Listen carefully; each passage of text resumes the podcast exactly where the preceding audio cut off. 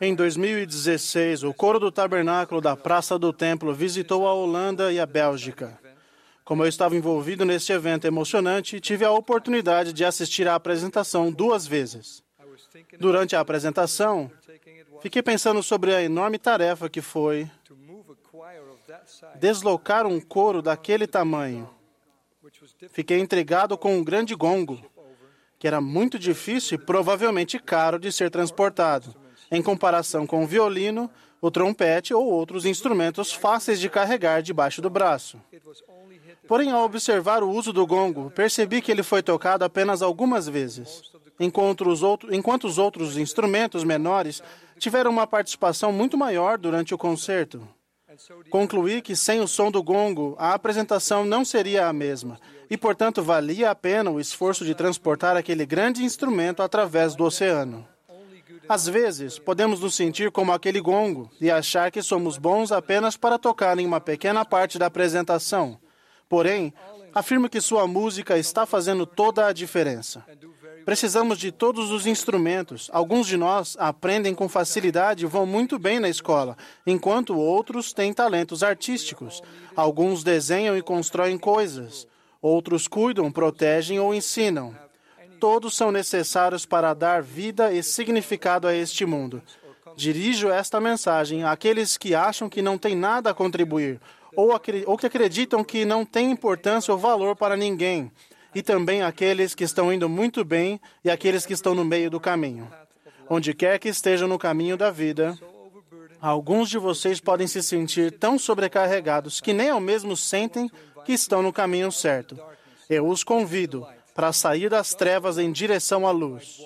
O Evangelho fornecerá alento e cura e os ajudará a entender quem vocês realmente são e qual é o seu propósito na vida.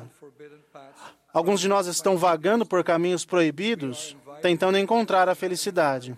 Somos convidados por um amoroso Pai Celestial a andar no caminho do discipulado e retornar a Ele. Ele os ama com um amor perfeito. Qual é o caminho? O caminho é ajudar uns aos outros a entender quem nós somos por meio da ministração. Para mim, ministrar é demonstrar o amor divino. Dessa maneira, criamos um ambiente onde tanto aquele que doa quanto o que recebe desenvolvam o desejo de se arrepender. Em outras palavras, mudamos de direção, nos aproximamos do nosso Salvador Jesus Cristo e nos tornamos mais semelhantes a Ele. Por exemplo, não há necessidade de dizer, de dizer constantemente ao nosso cônjuge ou aos nossos filhos como podem melhorar. Eles já sabem disso. Ao criar um ambiente de amor, eles serão capacitados a fazer as coisas, as mudanças necessárias na vida e se tornar pessoas melhores. Dessa maneira, o arrependimento se torna um processo diário de refinamento, que pode incluir pedidos de desculpas pelo mau comportamento. Já passei e ainda passo por situações em que julguei rápido demais ou demorei muito para ouvir. Mas, no fim do dia, em minha oração pessoal, sinto o conselho amoroso do céu para que eu me arrependa e melhore.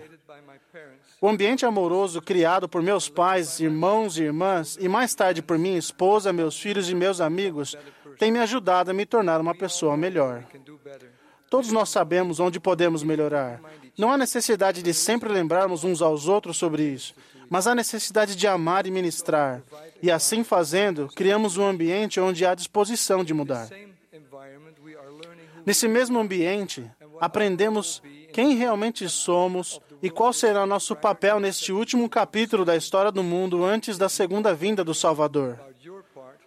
Se você está se perguntando qual é o seu papel, convido você a encontrar um lugar onde possa ficar sozinho e pedir ao Pai Celestial que o faça saber qual é o seu papel.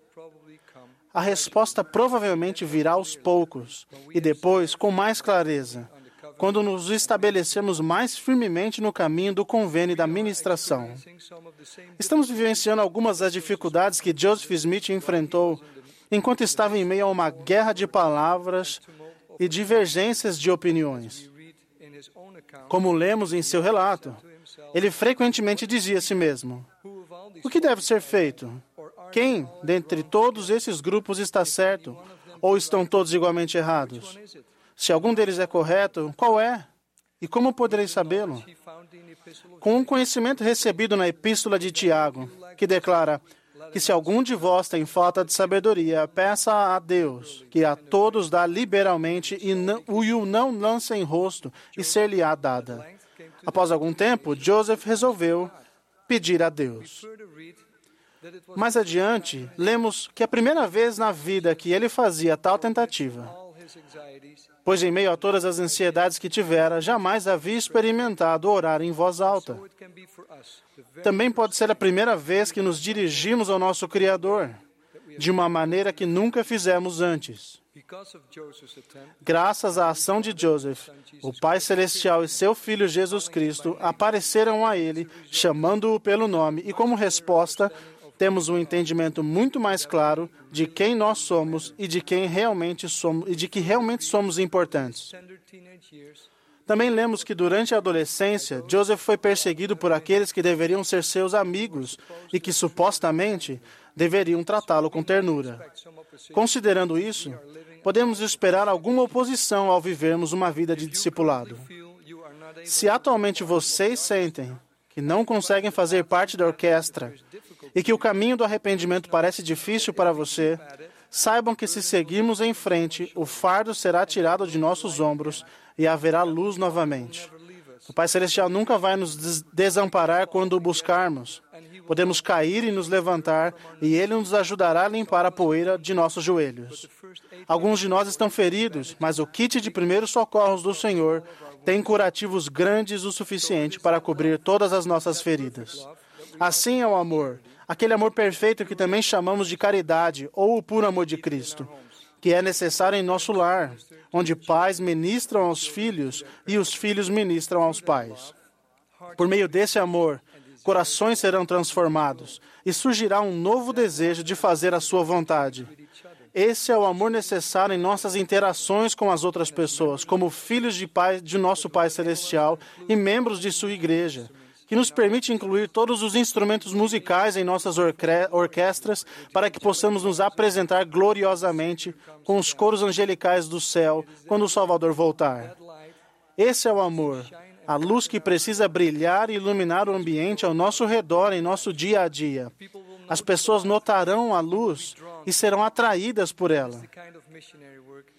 Esse é o tipo de trabalho missionário que atrairá outros para vir e ver, vir e ajudar e vir e permanecer. Quando recebermos nosso testemunho desta grande obra e de nosso papel nela, que possamos nos regozijar com nosso amado profeta Joseph Smith, quando declarou: Porque eu tivera uma visão, eu sabia-o e sabia que Deus o sabia e não podia negá-la. Testifico a vocês que sei quem eu sou e sei quem vocês são somos todos filhos de um Pai Celestial que nos ama. Ele não nos enviou aqui para falhar, mas para retornar gloriosamente a Ele. Que todos possamos entender nosso papel neste grande trabalho de ministração, para que nos tornemos mais semelhantes a Ele quando Ele voltar. É minha oração em nome de Jesus Cristo. Amém.